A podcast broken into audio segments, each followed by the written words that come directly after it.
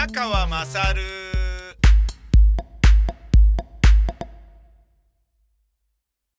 やばかったですよ。宮川勝の松木両国搬入遅れるところでギリギリだったな。危なかった。めちゃめちゃ危なかった。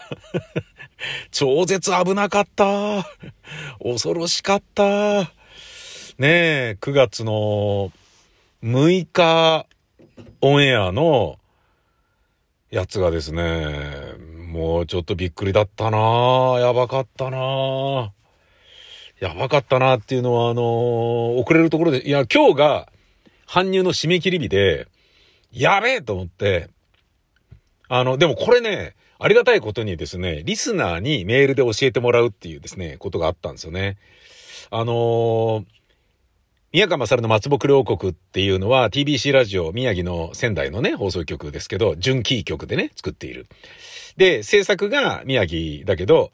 具体的に制作請負しているのはうちの会社で、で、僕が僕のスタジオで、東京の大塚レイサマースタジオで録音しているんですよね。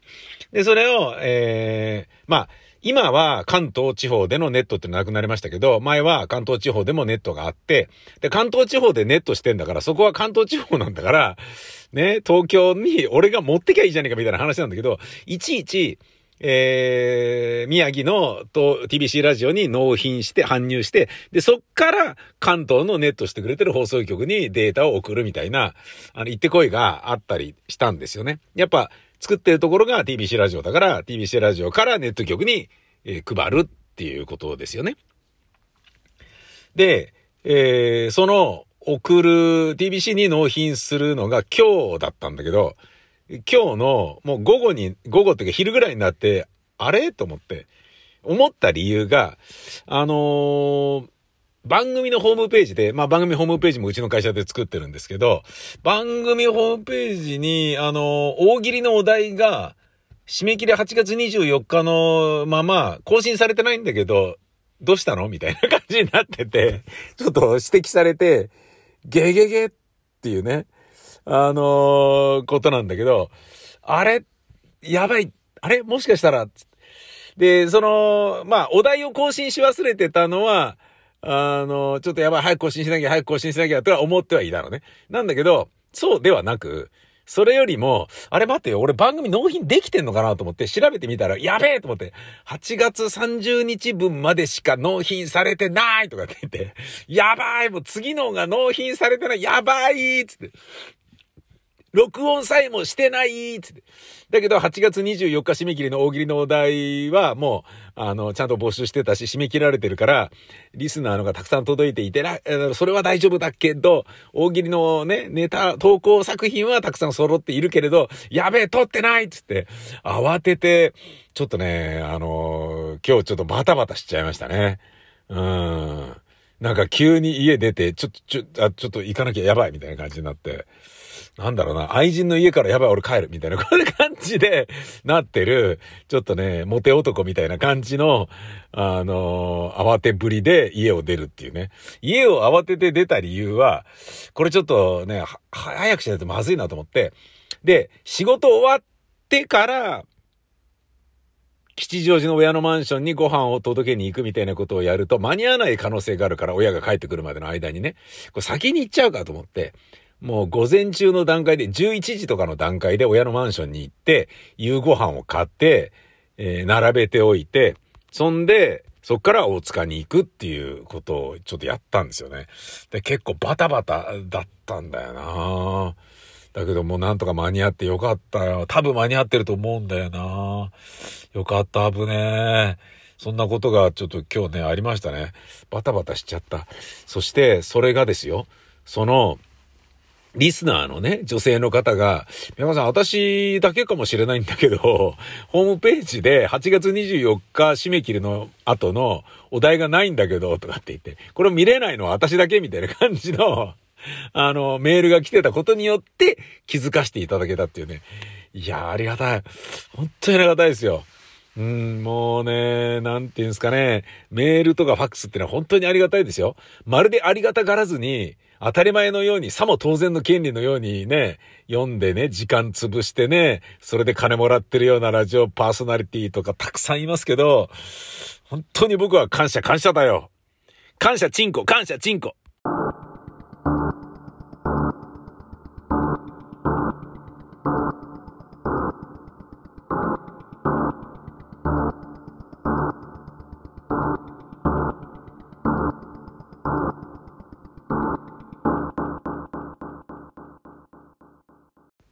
怖いですね。あの、河村隆さんがね、施設秘書が、えー、感染したことで、PCR 検査を受けたら陽性だったと。症状はないけど、自宅療養をしなければいけなくなったっていう。迷惑な話だよね。秘書なんだからちゃんとしろよって話なんだけど、まあでもね、そういう秘書を秘書にしているという監督責任もあるのでしょう。うん、ただね、もう72歳、いい年こいてるんで、ちょっと心配だよね。うん、あの、まあ、ああいう人ではあるけれど、心配だよね。そして、あの、お笑いタレントもそうですけど、あの綾瀬はるかさんが、ね、なってんのが、なんかね、なんかね、あの人なんかね、飲み歩いたりしてね、なんかこう、チャラいイメージがあんまりないから、ねちゃんとしてそうな感じがするんだけど、だ、えー、大丈夫なの？みたいな。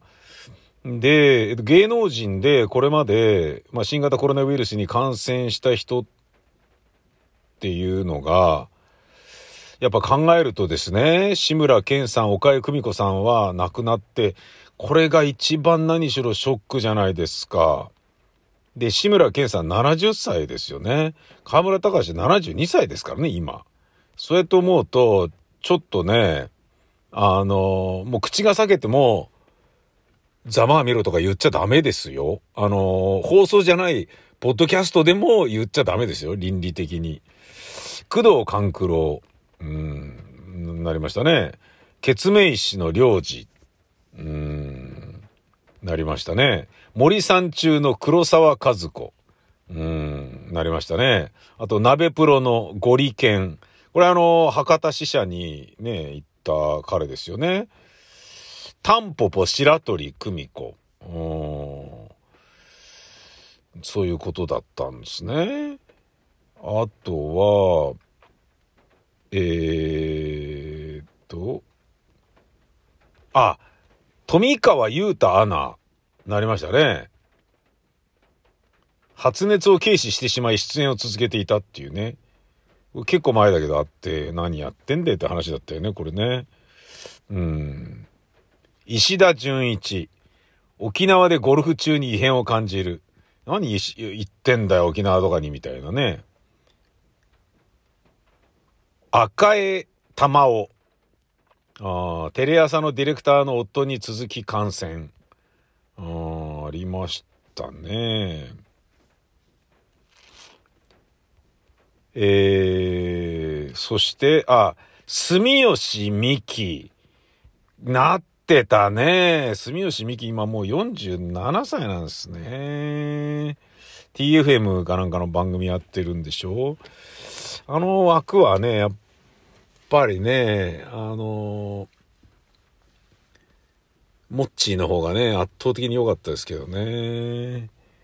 うん、住吉美希はね、なんか、まあイメージがね、いいから聞聞く人いるんじゃね？みたいなことになってるのかもしんないですけどね。もう全然モッチーですよね。岡江久美子さん、亡くなってこれもショックだったな。びっくりだったな。そして、岡本、あ、山本博則の、えっ、ー、と、シアターモリエールで、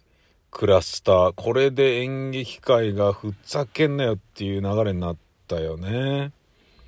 有村婚森山、あ、ま、丸岡泉夫妻。今はもう離婚したのかもしれないですけど、このね、シアターモリエールでの公演の原案を担当しているのが、有村昆で、だからね、ダメなんですよ。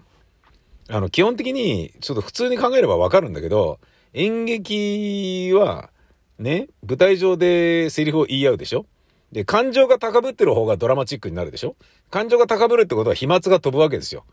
飛沫が飛ぶ方が面白いんですよ。だから、演劇は。わかりますよね？だから、こう、僕みたいに一生懸命心の声だけで芝居一本作ろうぜみたいなことをやんないと、あの、コンサートもそうだよね。やっぱ、こう、唾飛ばすぐらいエキサイトリ、エキサイティングね、歌った方がっていうことでしょあと、花輪さんね。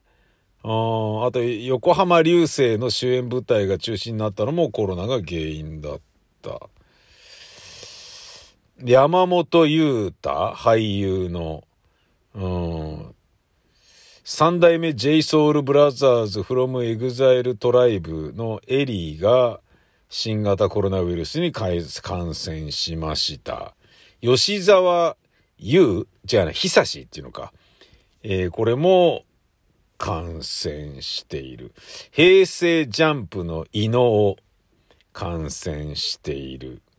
うーん。俳優の真島秀和。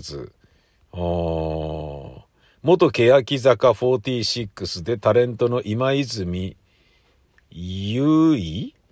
がかかってる。うん。あ、こういうのもあったな、そういえば。ココリコ遠藤。極楽とんぼ山本。品賞の庄司。が YouTube でライブ配信を行っていて、この日までに4人全員の陽性が明らかとなっていた。4人は山本を中心とした軍団山本と呼ばれる芸人集団のメンバー。はあ。で、みんなかかったっていうね。これをだから世話ねえなとか言っちゃダメですよ。えー、AKB48 の大谷静香っていうんですか？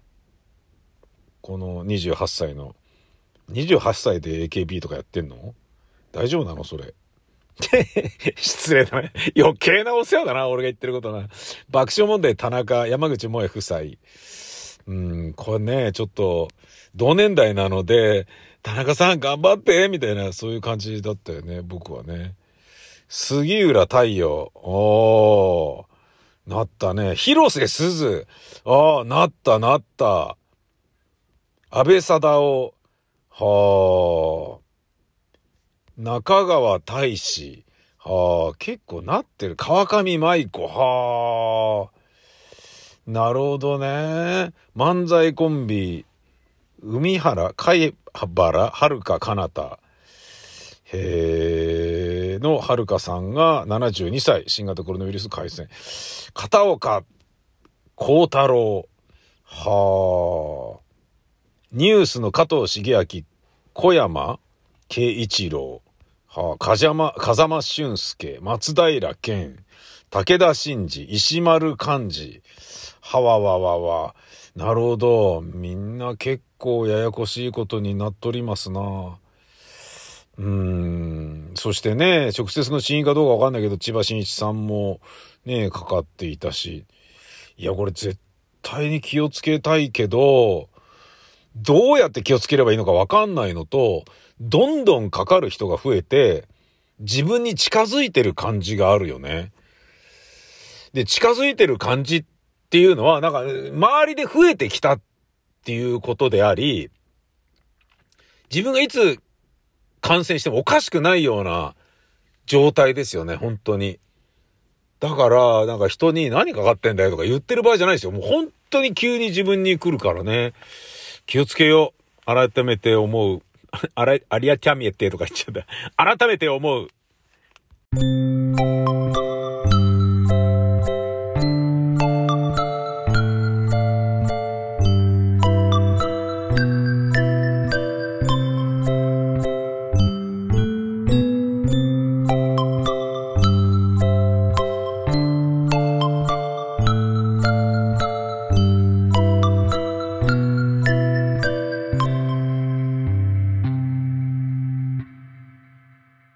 微妙にあのちょっと気を張るというか、まあ気を張る必要はそんなになかったんだけど、まあ非日常が今日のまあ午前中にありましたね。何かと言いますと、えー、不動産の、えー、境界線の確認を測量士と共にするっていう、まあ測量確認を立ち会いでする。そういうことだったんですよね。で、えー、測量士がいて、で、まあなんでその確認をするかと言いますとですね、その不動産の一部が都市計画にかかっていて、接収されるということが、えー、もう決まったんですよね。決まったというか、まあもともと都市計画に入ってたんで、まあいずれね、こういう時は来るだろうと思ってたんだけど、なんかね、意外とね、昭和38年ぐらいからあった、あの、都市計画だったんで、あのー、それがね、えー、もうこの段階で来ないわけだから、もうやんねんじゃねえのみたいな感じではあったんだけど、いや、これやんないとダメだよねっていうふうに、あ、やるんだっていうね、感じになったんですよね。で、まあ、やることになったっていうことで、まあ、説明会に行ったりね、あのー、したんですけど、で、やっぱ、ね、普通の、普通のとか一般の人たちは、どうなっちゃうのかしらとかっていうふうにね、すごい心配してるみたいなんだけど、まあ、あの、泣いても笑っても、とか、どんなに泣きわめいても、えー、そのね、都市生活道路が、えー、都市計画が進むとなれば、あの、必ず接収されてしまうので、でそのね、えっ、ー、と、指定範囲は取られてしまうわけですよね。で、取られてしまうということは、で、その取られる部分に立ってる建物を、だから改築する形でいいねっていう部分で行くのか、そうじゃなかったら取り壊すけどこういう感じで建て直せばいけんじゃねみたいなものを幼稚化が、えー、提案してくるのかとか、そういうことをこれから接種、接種じゃねえやあの、接触していくわけですよ。やり取りしていくんですよね。で、まあこれね、考えるとね、もう眠れなくなるんですよね。どうなるんだろうなとかね。引っ越さなきゃいけないとしたら早めがいいなとかっていうふうに思う代わりに、でもね、そんなに急いだところで意味ねえしなとかね。でもね、自分がある程度元気なうちにがいいなっていう気もするし、でもまだね、その10年後だとしてもまだ一応、うーん、例えばね、これが僕がなんかね、癌の転移して、えー、ちょっとそろそろあと数年でやばいよってなったら、ちょっと急がないと、僕の奥さんは、ね、そんなのこう対応できないと思うので、じゃあ誰かにやってもらうのかって言ってもね、弟もね、そんなに俺ほどこう、ソリッドなね、あのー、ちゃんと、まあ、うん、どうなんだろうな、わかんねえな。まあ、女房よりは当てになるんだろうけれどっていう言い方は失礼かもしんないけど、うん。まあ、だからそういう僕の健康が問題ないという状態だから、あのー、まあちょっといつでもいいですよっていうふうにさっきお答えしてきたんですけどね、それに関して。あのー、今日は測量に関しての、えー、担当が来ましたが、幼稚化っていうのもありまして、その幼稚化の人間に何か伝えとくことありますか？って言って、いや別に、って、急ぎたいとか、何かありますか？って言って、いや別にっていう話をして、え、だってね、いずれ必ず進んでいくものなんでしょ？つって、いやまあそれはそうなんですけど、つって、大体いつぐらいとか、目処が立てば教えてほしいぐらいですかね？つって、目処だって立たないでしょ？つって、いやそうなんですよ。つって、5年以内っていう風になってて、つって、5年以内も、だから1年か5年かがわかんないわけでしょ？で、それも押す可能性もあるんでしょ？って、そうなんですよ。つって、押す理由は何なの？つったら、やっぱ幼稚買収がうまく進まないっていうね。えー、だからごねられまくって、順番にね、端から順番にやっていくとかの時に、ごねられてこうなってとか、かごねるおじいさんとかが、この土地はわしの家なのじゃとかって、この土地に対する思い入れが強いから売りたくないのじゃみたいな。いや、だからもう土地計画だからそこ、抗ったって無理なんだよってことわかんないわからず屋の、ね、あの地主さんというかね、要は不動産オーナーが、そういうふうにごねた場合に、あの、じゃあどうしましょうかねっていうのを、いろいろ着地点を探りながら、その用地買収する側とやり取りをしていくらしいんだけど、そこですり合わせがうまくいかないと、そういう風になっちゃうみたいなんですよね。で、そうなった時に、10年経っても、まだ進まねえよみたいな、あの、こともあるから、これ変に急がない方がいいなと、どっしり構えてることにしようと思って、急ぎませんっていうふうに言ってあるのね。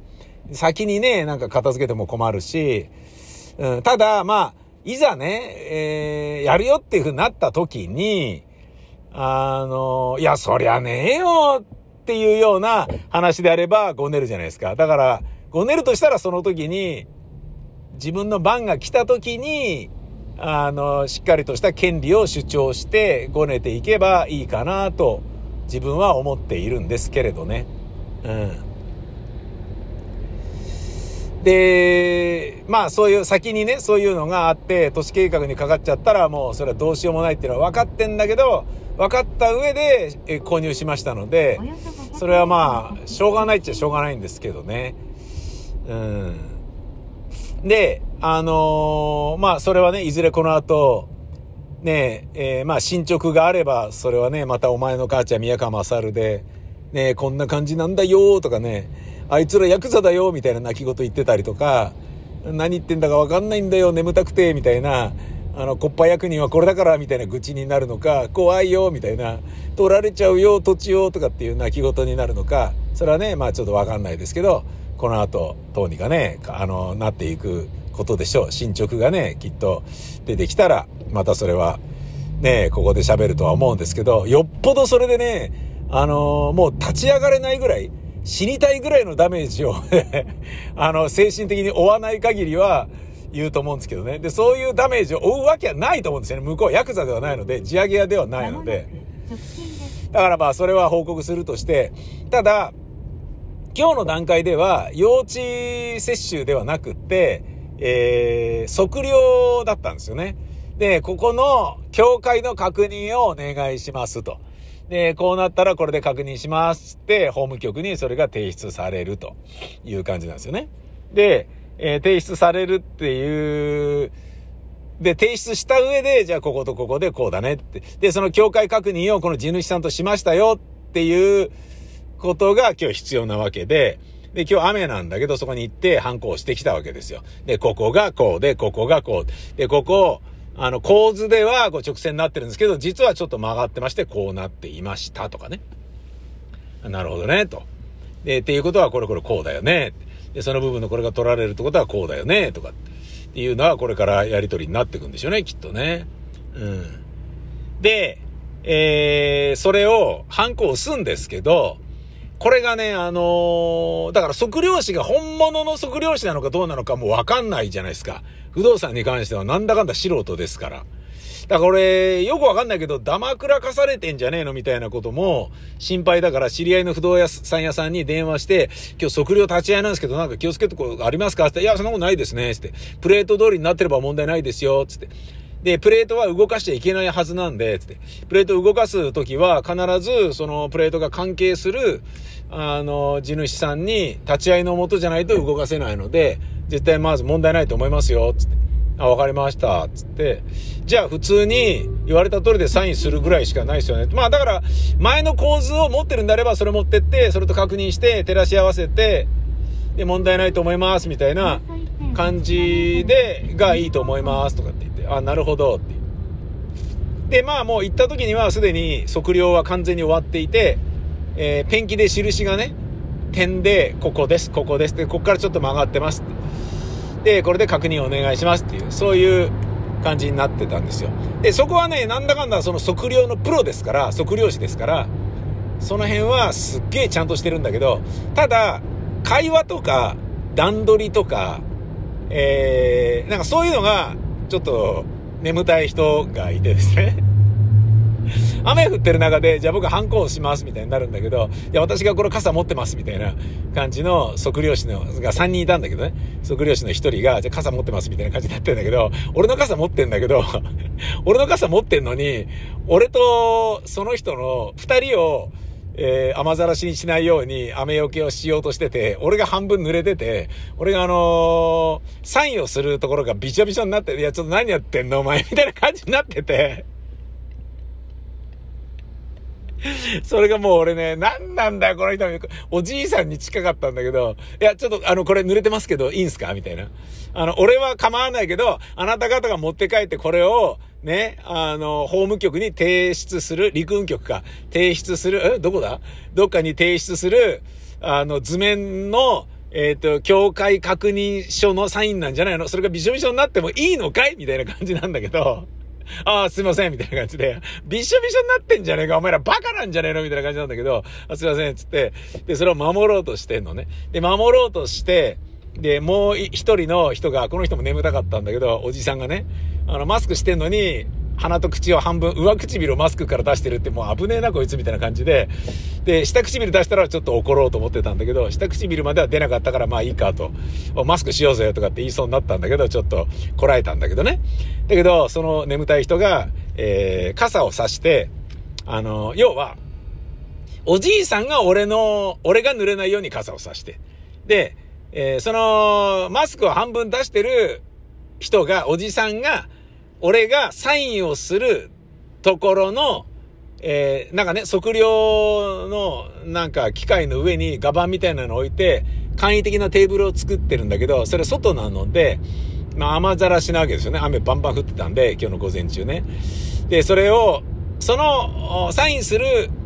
簡易的に作られたテーブルの上に傘を差し出すのがその、えー、マスクを半分しかしてないおじさんだったのね。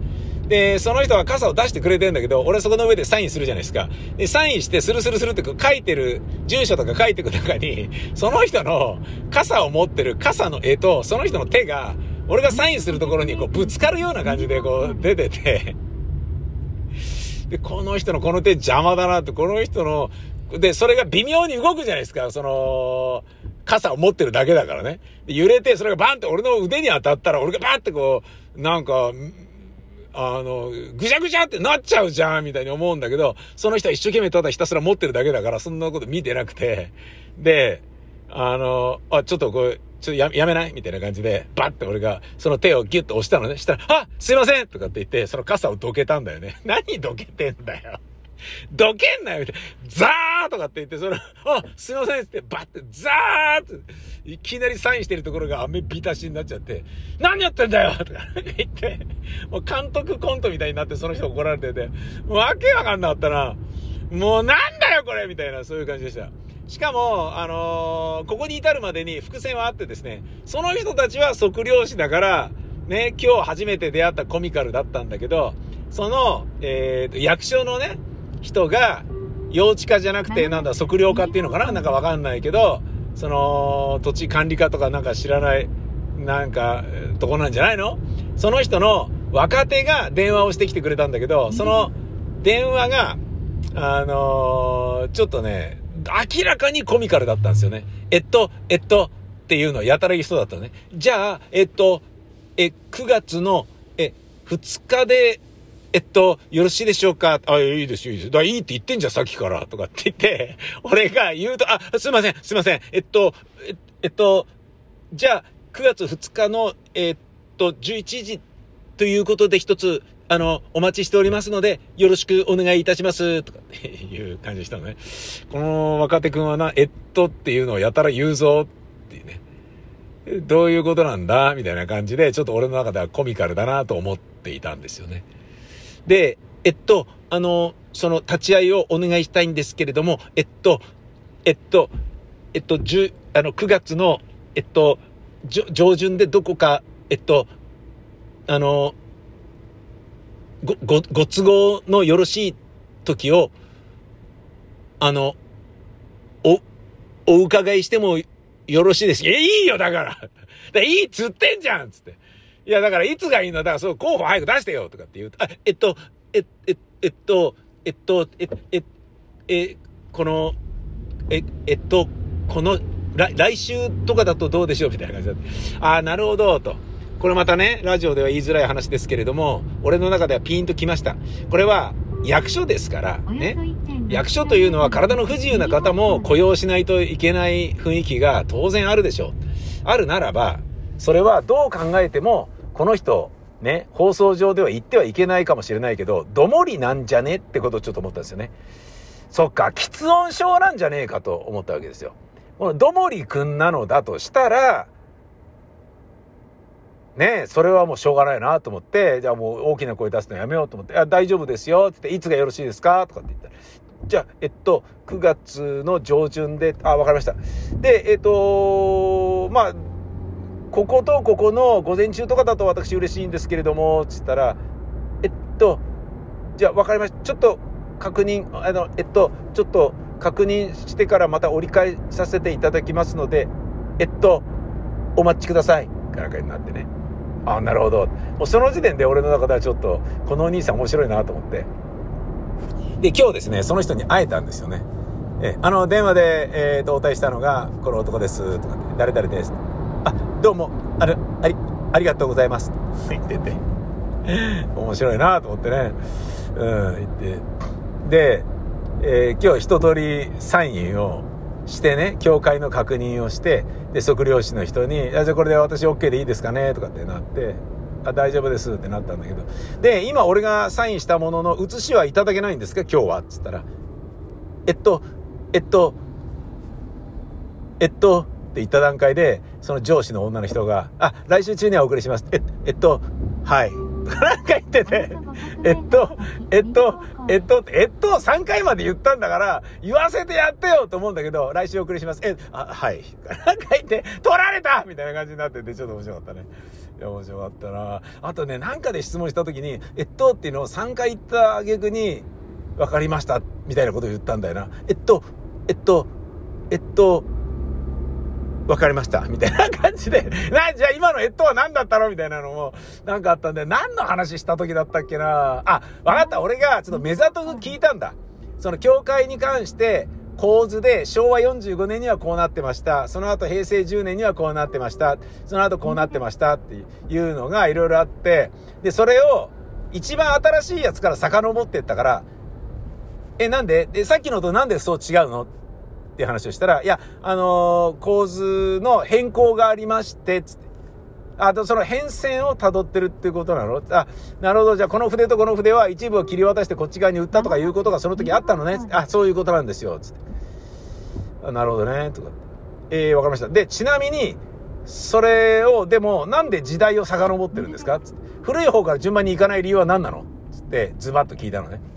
で、それ分かりづれえじゃんみたいな話になって。したら、えっと、と、えっと、え、え、すいません、みたいな 感じになってて面白かったんだよね。したら、いや、あのー、ちょっと、ただ、えー、まあこういう変遷で、変遷をたどって、過去にはこういうのがあった状態で今こうなったんですよっていう説明をさせていただいたということで、その順番そのものは、あの、今の状況がこうでありっていうのを最初に、あの、わかりやすくお伝えしただけで、あの、遡っていったのは、過去にこういうような変遷があったのですっていう、えー、お話を、まあ、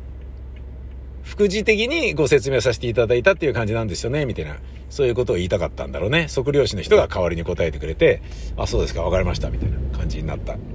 そう。だから僕の中ではちょっとですね、あの、キャラクター的に面白い、あのー、傘を差してるのに、守ってる書類の契約書みたいなものに、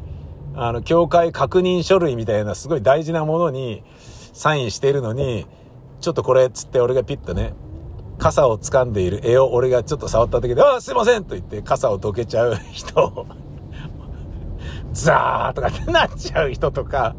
えっと、えっとっていう人とかね、でもあれ、どもりではないと思うんだよなどもりって完全にね、言えない人じゃないですか。そういう喫音ではなかったんだよないや、でもわかんないなうん。まあね、その微妙な違いはね、喫音かどうかっていうのは問題ではないので、うん。ただね、なんか、あの、どこでね、線を引くのかとかいうのも、そのね、雇ったはいいけれど、自分たちの中で考えあぐねてるところもあるのかもしれないね。えっと、3回言ったんだったら最後までその人に答えさせてあげなよっていうふうに思うのは僕の英語で、いや、それはね、それはそうだけど雨降ってんだからみたいな感じで、ババッと代わりに答えますみたいな風になるのが、ね、いいというふうにその上司の方は判断したんだろうしとか、そんなようなね、うん、感じでしたね。うん。まあちょっと面白かったですね。そういうあのー、まあ、ただね、こうは言ってもですよ。いや、面白かったなとかって、俺がね、こんななってね、ポッドキャストの話のネタにね、偉そうにしてるけど、実はね、あの、測量士がすっごいとんでもない食わせもんで、えー、何やられたって土地、土地をかすめ取られるみたいなことになって、いや、やっちゃったみたいな。なんとかあの契約書にサインをさせられていたとかっていう、とんでもないことだとしたらね、えらい、勘弁してくれよみたいな話なんだけど、そういうことではないと信じたい。だけど、そうだとしたら、ものすごいあの、一気にスカンピンになるので、それはそれで笑っていただきます。